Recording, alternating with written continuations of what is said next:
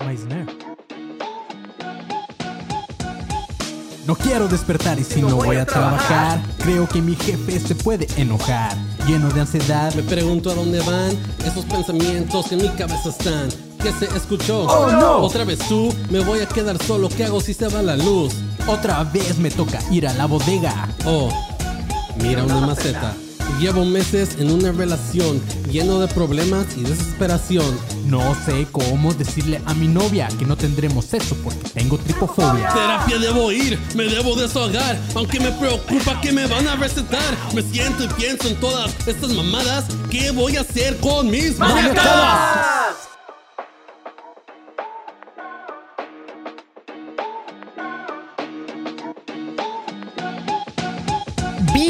Bienvenidos mis maníacos a este su podcast donde todos podemos estar bien pinches loquitos y está bien, está bien estar loco porque todos aquí tenemos una o más maniacadas y no te hagas eh, el que no lo tienes porque, ah, o que, eh, ajá, porque, eh, perdón porque estoy trabado.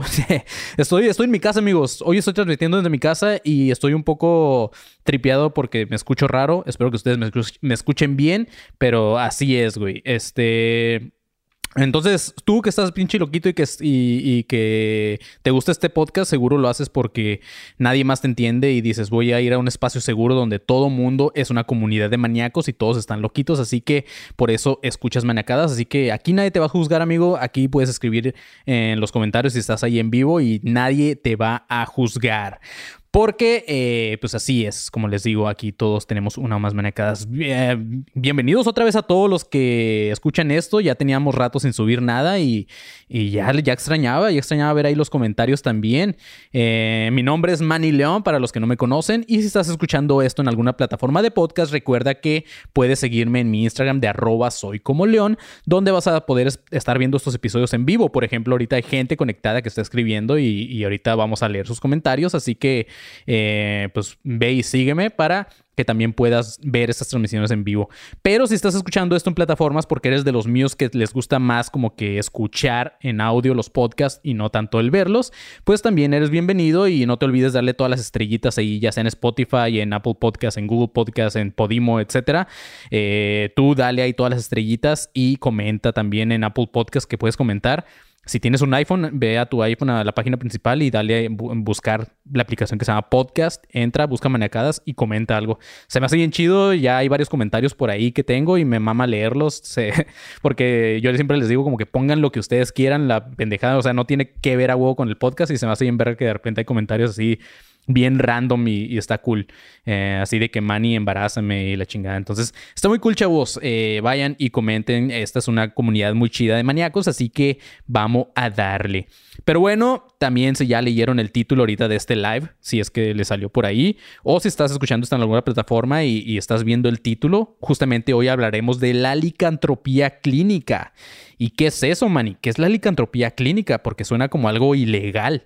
Al menos para mí suena así como como, no sé, licantropía me suena como a monogamia o algo así, ¿sabes? O sea, o más bien a poligamia o, algo, algo así que, que, que Arjona cantaría sobre eso, sobre la licantropía y ni siquiera sabe de lo que está hablando. Pero no, amigos, la licantropía clínica o el delirio de licantropía es un fenómeno psicopatológico que es muy poco común en la cual el paciente o la persona que lo sufre tiene la creencia de que se está convirtiendo en un animal y entonces empieza a adoptar estas conductas y expresiones de este animal en el que cree que se está convirtiendo.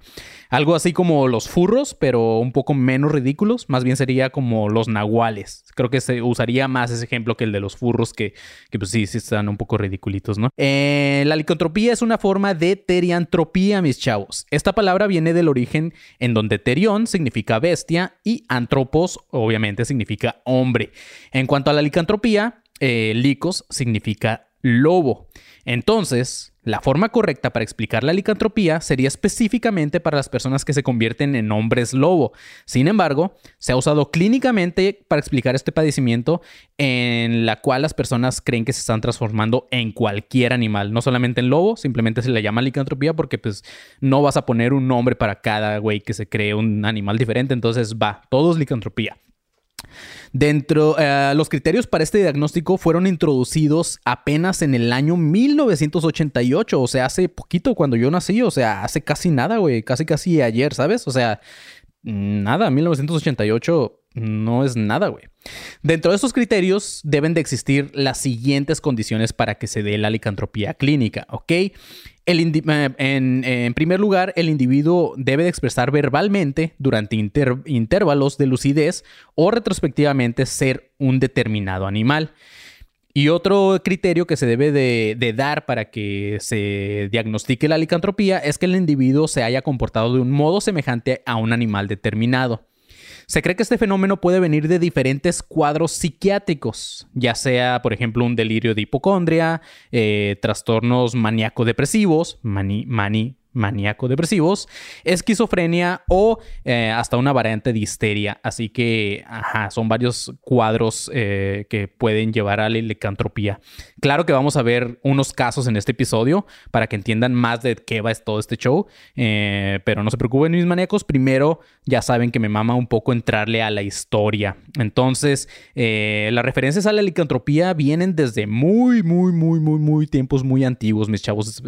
justamente en el Antiguo Testamento, eh, hay hasta algunos relatos eh, también eh, mitológicos, pero en el Antiguo Testamento, en la Biblia también se, se habla sobre esto. Por ejemplo, en Daniel 4:26 dice lo siguiente, el profeta Daniel interpreta un sueño al poderoso rey babilonio Nabucodonosor.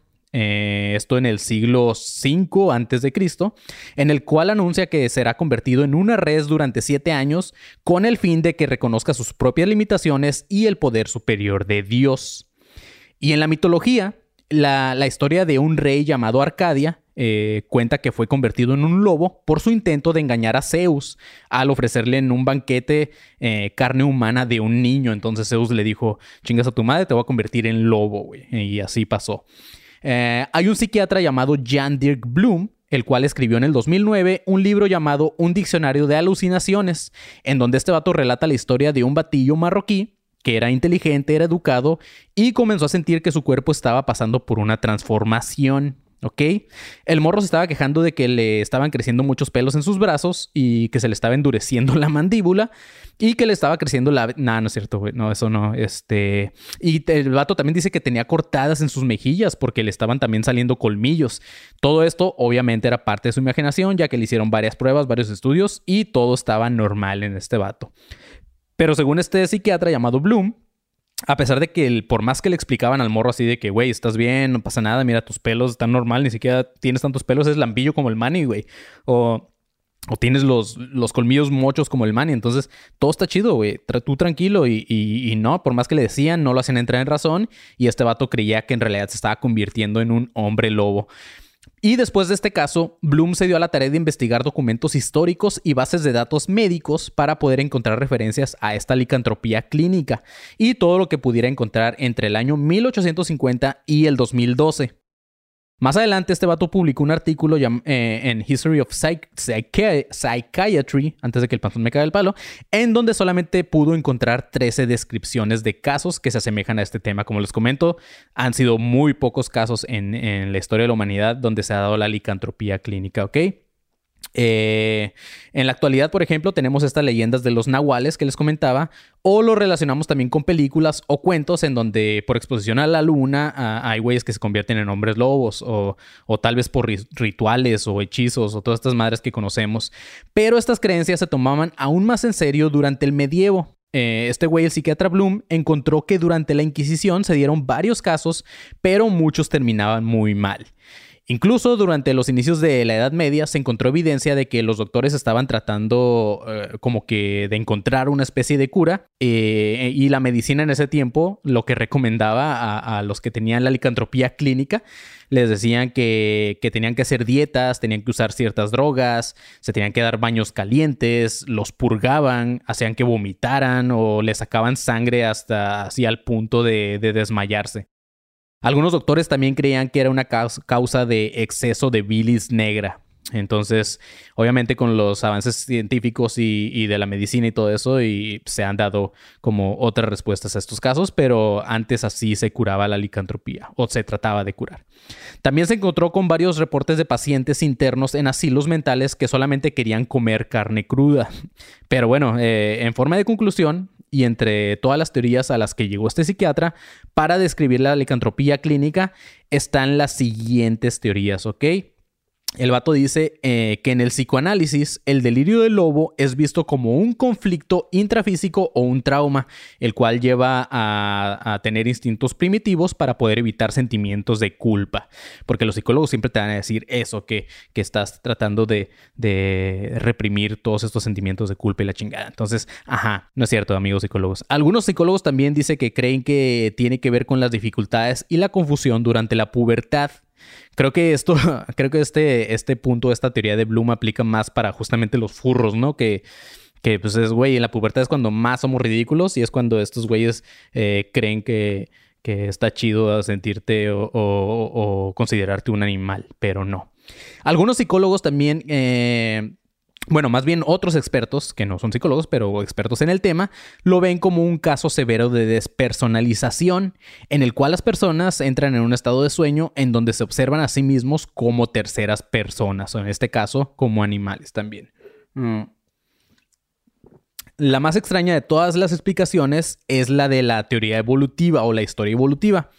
Eh, dado el declive relativo del hombre lobo en términos culturales y de ficción, esto podría explicar por qué se ha sobrevivido hasta tiempos contemporáneos estas leyendas de hombres que se convierten en lobos o los nahuales y todas estas madres, ¿ok?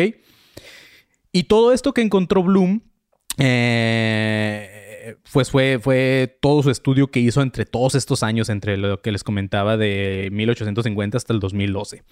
Pero en la psiquiatría actual vamos a ver un poco de cómo se explican los síntomas, las causas y los tratamientos. Ok, aquí les va como ya la definición después de, los, de las investigaciones de Bloom.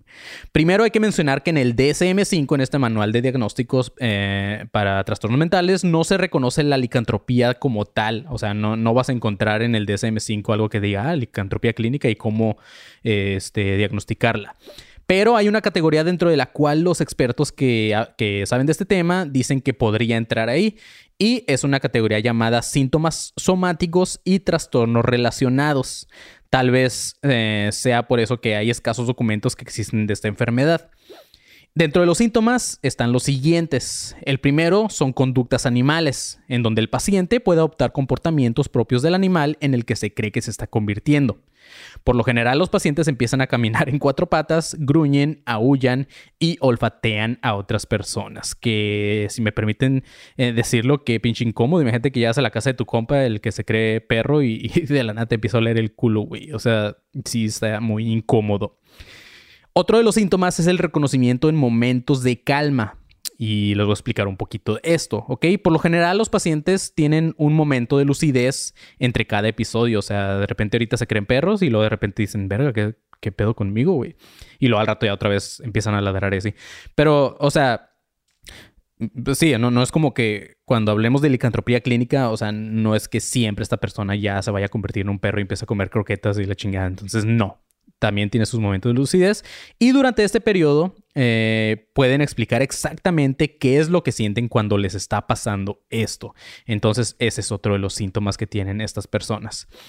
Ahora, eh, como les digo, a mí me mama burlarme de los furros porque sí se me hacen unos pinches ridículos, güey. Pero, pero tal vez alguno de ellos eh, en realidad sí está pasando por episodios de este delirio. Entonces, si tú conoces a alguien que, que, se crea un animal, dile que pues se tiene que tratar este pedo. O sea, no, no, no solo te burles de ellos. O sea, sí búrate poquito.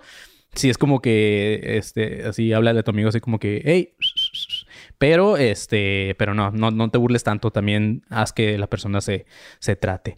Que por cierto, tal vez pensándolo bien, Batman podría ser, eh, ahorita se me vino a la mente, podría ser un caso de licantropía. O sea, el vato, eh, Bruce Wayne se cree murciélago, güey. Podría ser, o tal vez Batman es un furro en realidad, no sabemos. Dentro de las pocas hipótesis que existen relacionadas con las causas de esta enfermedad, están las siguientes. Una se cree que es por alteraciones neurológicas. Se ha plantado esta idea o la posibilidad de que los pacientes padezcan ciertas lesiones cerebrales y esto podría explicar la percepción distorsionada de su propio cuerpo. Otros serían los factores culturales. En algunas comunidades y tribus, hasta, hasta ahora en estos tiempos, es común que imiten a los animales con el fin de poder emular su fuerza. Entonces esto podría explicar también los casos registrados más antiguos de la licantropía. Y otra de las teorías o hipótesis de, de por qué se da son los conflictos inconscientes, ¿ok? En el psicoanálisis se ha planteado esta idea de que, de que este comportamiento viene desde la agresividad y una ira que tienes contenida. Y debido a las normas que la sociedad nos dicta, pues no podemos como sacarlo y lo estamos reprimiendo. Entonces, todos esos sentimientos reprimidos podrían salir de repente y reflejarse con este trastorno psicopatológico. Entonces, si tú tienes problemas de ira y te estás guardando, eh, eh, no te los guardes porque de repente vas a empezar a aullar, güey. En cuanto al tratamiento, eh, los casos que se han llegado a dar, está el uso de, de fármacos con los que con los cuales eh, pueden ser muy útiles ah, durante los episodios como para, para calmar los síntomas, ¿ok? Normalmente se usan antipsicóticos, los cuales bloquean como esta recepción de dopamina y todas esas mamadas. Y los más comunes que se usan en los eh, casos de licantropía son la olanzapina o la sulpirida, ¿ok? También se, se mezcla el uso de estos fármacos con terapia psicológica, pero obviamente se necesita que la terapia se aplique dentro de los momentos de lucidez del paciente, porque pues también no mames, imagínate el vato entra con el psicólogo y le suelta un mordidón o, le empieza a ladrar, eso sería como muy raro, imagínate peor tantito, güey, que empieza a, a pompear acá la, pierna de la psicóloga o el psicólogo, entonces... Pues no, obviamente se tiene que dar la terapia mientras están en su momento eh, de humanos, ¿ok? Pero ahora sí, mis chavos, vamos a ver un, par de casos reales. Pero primero vamos a ver algunos de los comentarios de la gente que está ahorita conectada acá por Instagram en arroba soy como león. Vamos a leer qué andan diciendo por ahí. Este, espero que estén hablando del tema y que no nada más estén ahí eh, cotorreando de ustedes y mandándome la chingada, güey. Porque, ajá. Eh, a ver, dice, uh, manda saludos a mi novia Isa, le gustas. El otro día me dijo Manny. George, eh, pues saludos a tu novia Isa. Eso, chingado, salud, mi buen M. Malmar. Eh, Víctor Solís dice, una de las mejores películas de licantropía es Where. Ok, no la conozco, pero vamos a buscarla. Em, Malmar dice, está bien vergas el intro. Siempre eh, hay comentarios de eso. Muchas gracias, qué bueno que les gusta. Eh, el buen Kevin Cartón dice que se escucha chido, ok, gracias. Que se escuchen esos aullidos, justamente. Se escucha algo bajito nomás, pero todo ok, dice Iván Grog. Ok. Sha13 dice el caso de Albert Fish. Mm. Albor Salvaje, un saludo al buen árbol, un buen saludo al, Alan que anda por ahí. Sha1318 dice Albert Fish otra vez, ok. En Malmar dice tengo la manía de valer verga.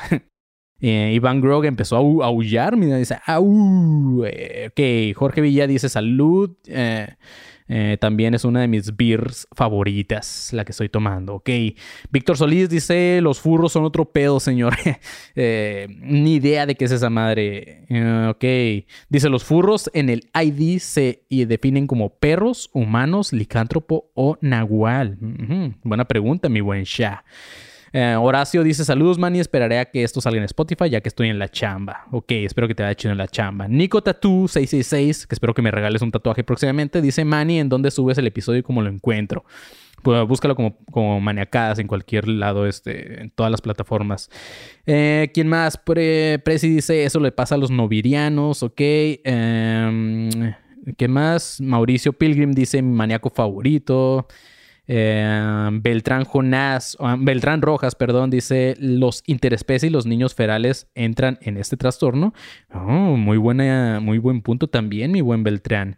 Eh, Shows Maslow, un saludo para ti que me regalaste un café en Querétaro. Dice, ¿esto tendría algo que ver con la película de Fragmentado? Nah, no tanto, este, eso es más de la personalidad. Eh, se me va el nombre siempre, güey. Voy a hacer un episodio de eso para que ya no se me vaya el nombre, pero sí, eso no tiene mucho que ver con la de fragmentado. El pinche panzón, dice Rubén, dice, eh, digo, cuando vas a hablar de Shakira es la única razón por la cual estoy aquí. Ah, porque se crea una loba, justamente. Ay, ay, qué güey chiste, panzón. Iván Grog dice la loba, justamente. Segundo al panzón, Mauricio Pilgrim. Pues, ¿es eso o es una p... No sé, pregúntenle a Piqué. Pero así es, mis chavos, vamos a regresar ya con el episodio porque vienen dos casos que vamos a revisar de licantropía. Entonces, eh, pues espero que estén preparados porque están cool, están chidos y vamos a, reírnos un poco de estos casos o vamos a, si es que no los habían escuchado, si a lo mejor ya los escucharon en otro podcast, pero mm, miren, me vale verga, ustedes escúchenlo aquí en Maniacadas, ¿ok? Como les he estado comentando amigos en todo este episodio, son muy pocos los casos que han sido diagnosticados de la licantropía clínica. Justamente hasta el 2012, que fue el último estudio relacionado con esta enfermedad, solamente han existido 46 casos en total en toda la historia de la humanidad. Entonces, pues es casi nada, ¿ok? Uno de los casos, eh, si no es que el más famoso, es el del asesino en serie Manuel Blanco Roma Santa. Este güey nació en una provincia en Galicia, en España, del 18 de noviembre de 1809, o sea, hace un verguero de años. Y cuando nació, sus papás lo registraron como mujer con el nombre de Manuela. Eh, esto hasta que cumplió los, los 8 años, cuando se confirmó que este güey era hermafrodita. Entonces todo el tiempo sus papás pensaron que era niña, pero no, simplemente era hermafrodita y era un niño. Entonces el registro fue modificado legalmente y se cambió su nombre a Manuel.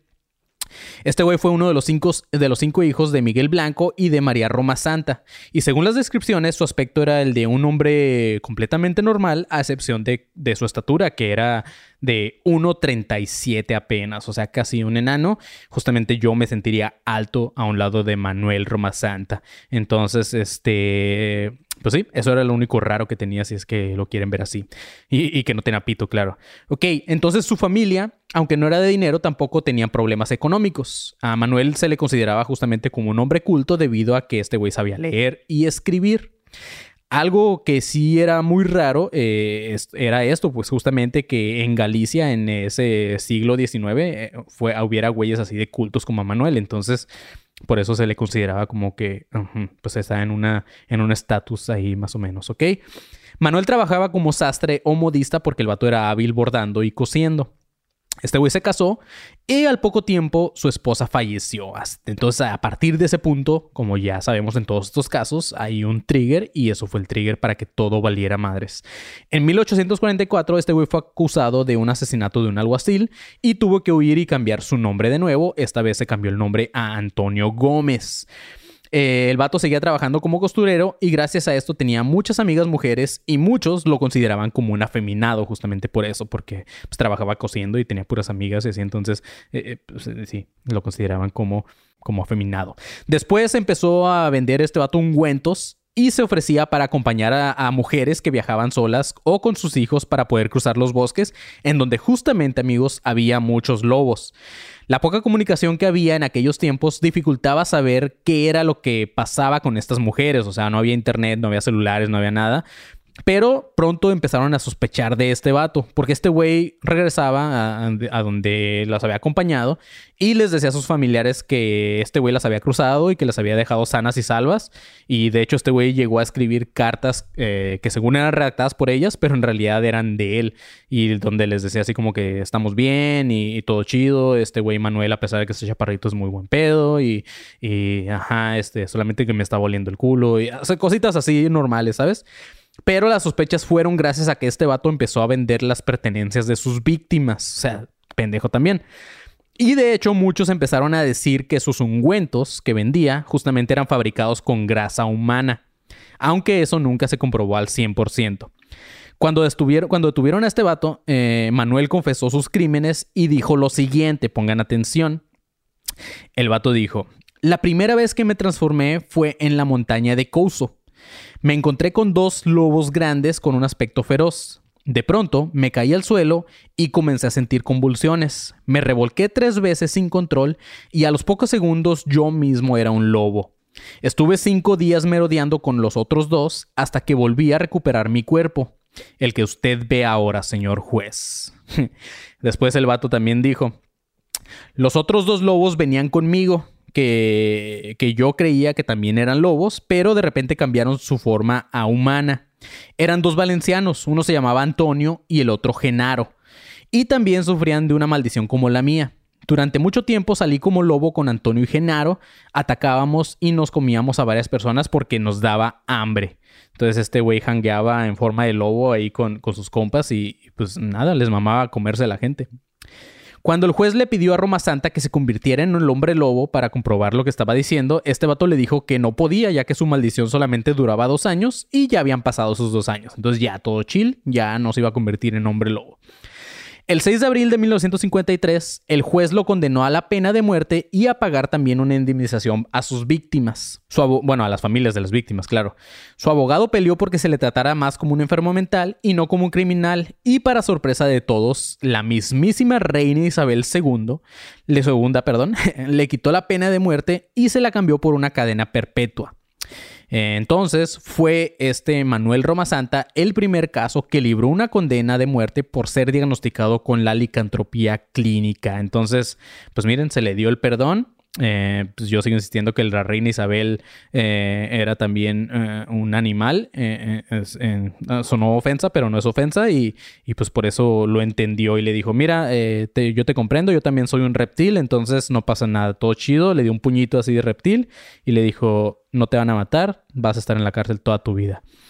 En cuanto a su muerte de este Manuel, eh, algunos dicen que fue asesinado en la prisión y otros dicen que se convirtió en lobo y que se escapó al bosque, pero la versión casi oficial fue que murió en 1863 a causa de cáncer en el estómago, justamente estando en la prisión. Este fue el caso de un asesino serial con licantropía. Pero vamos ahora sí con un caso más reciente. Recuerden que este que hablamos ahorita son de los 1800 y algo, eh, entonces fue hace un chingo de años. Fue justamente en 1809, entonces fue hace un chingo de años. Ahora sí vamos a hablar de, unos, de un caso ya un poco eh, más cercano a estos tiempos, ¿ok? Este caso es un registro de un paciente en el 2013 en Buenos Aires, Argentina, en el Hospital Borda. Este paciente, de nombre anónimo, al momento de ser internado eh, tenía 37 años. Este güey es soltero y eh, ingresó a los, eh, eh, en julio del 2012 con un diagnóstico principal de un trastorno bipolar. Este vato decía tener una creencia de que era una perra, güey. ok. Y que tenía conductas desorganizadas, agresivas y cachondas. Este güey ladraba, gruñía y realizaba movimientos coitales en las piernas de otras personas y también caminaba en cuatro patas. Qué pinche incómodo ser amigo de este cabrón, pero bueno. Este paciente presentaba estudios secundarios incompletos, eh, una escasa contención familiar y tuvo trabajos que eran poco calificados, como conductor de Uber. A sus 19 años, eh, o sea, dos años después de la muerte de su madre, este paciente dice que todo el tiempo tenía en la mente una palabra y esa palabra era transvesti. Esto siempre lo angustiaba y hacía que se estuviera replanteando constantemente su masculinidad. Eh, en ese tiempo también por momentos lo invadía una idea de que era una perra.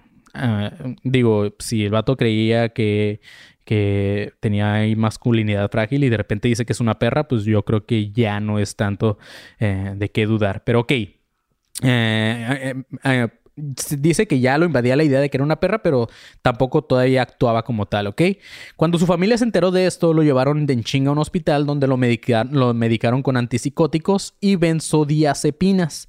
El tratamiento tuvo buena respuesta.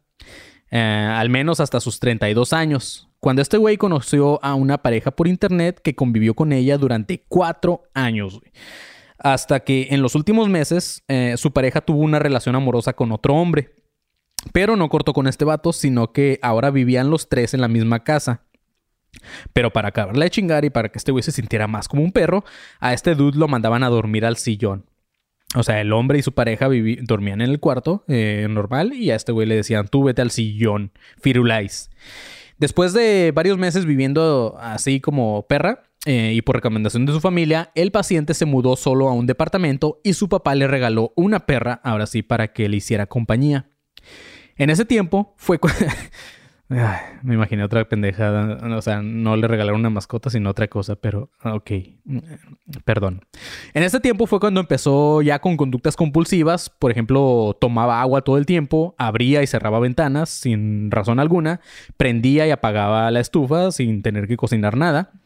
Y el paciente también cuenta que en ese tiempo, durante una noche, mientras miraba un programa de televisión, de la nada decidió masturbarse, aun cuando no había ningún estímulo que, que le provocara las ganas.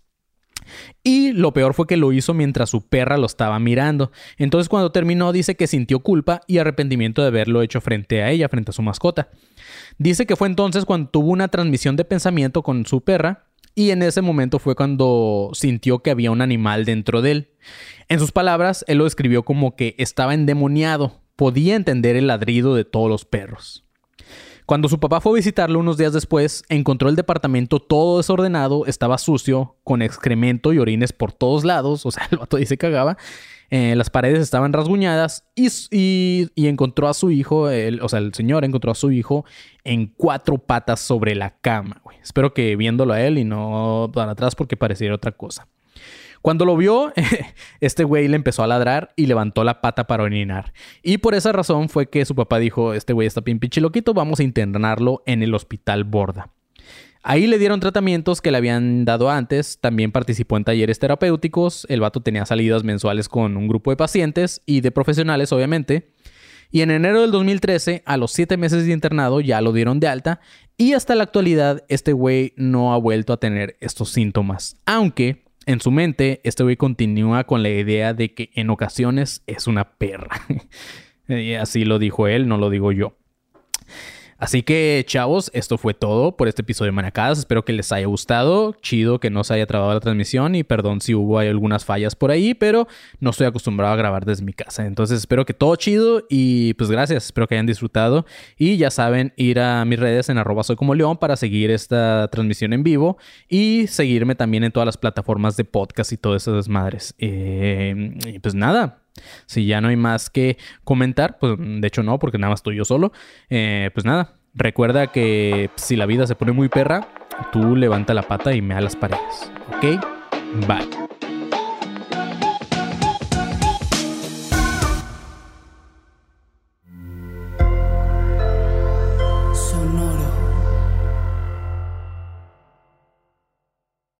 Anatomy of an ad. Subconsciously trigger emotions through music. Perfect. Define an opportunity. Imagine talking to millions of people across the U.S. like I am now. Identify a problem. Creating an audio ad is time consuming. Offer a solution. Utilize cutting edge AI. Imagine creating all that in under 30 seconds. Well, we did to create this ad. To learn more about AI in the audio industry, download the white paper from audiostack.ai. For the ones who know safety isn't a catchphrase it's a culture.